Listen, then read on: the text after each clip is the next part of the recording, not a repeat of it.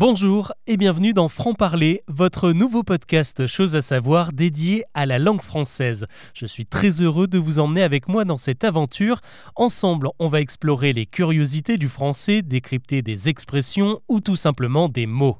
Et celui dont il est question aujourd'hui, c'est un terme qui est entré dans le langage courant il y a plus de 50 ans et qui est tellement utilisé qu'on en oublierait presque son origine, c'est le verbe galérer.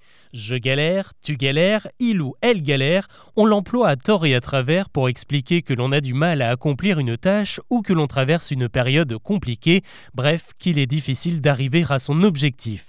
On a tous galéré au moins une fois dans sa vie, d'ailleurs on retrouve le terme aussi bien dans des chansons d'Yves que dans les couplets du rappeur Joule. Mais au final, d'où provient cette expression? Si vous avez quelques souvenirs de vos cours d'histoire, vous avez peut-être la réponse. Pour les autres, je vous propose de regarder l'étymologie du mot. Galérer, ça vient du grec galéa, qui désigne un bateau de guerre.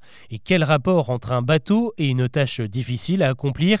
Eh bien, de l'Antiquité jusqu'à la première moitié du XVIIIe, les galères ont parcouru les mers à la force de leurs centaines de rameurs embarqués à bord de gré ou de force. Chez les Romains, les galériens, comme on les appelle, étaient plutôt des volontaires ou des soldats.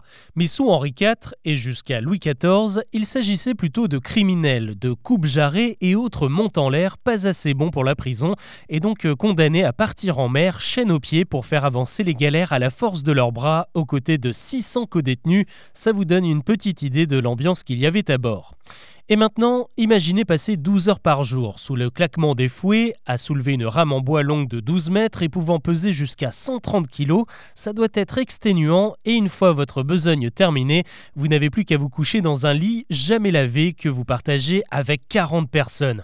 Finalement, les siècles ont quand même bien adouci le sens que l'on donne à la galère, donc la prochaine fois que vous galérez à faire quelque chose, vous pourrez repenser aux vrais galériens qui d'ailleurs nous ont légué une autre métaphore, le verbe ramer, qui signifie lui aussi qu'on éprouve des difficultés.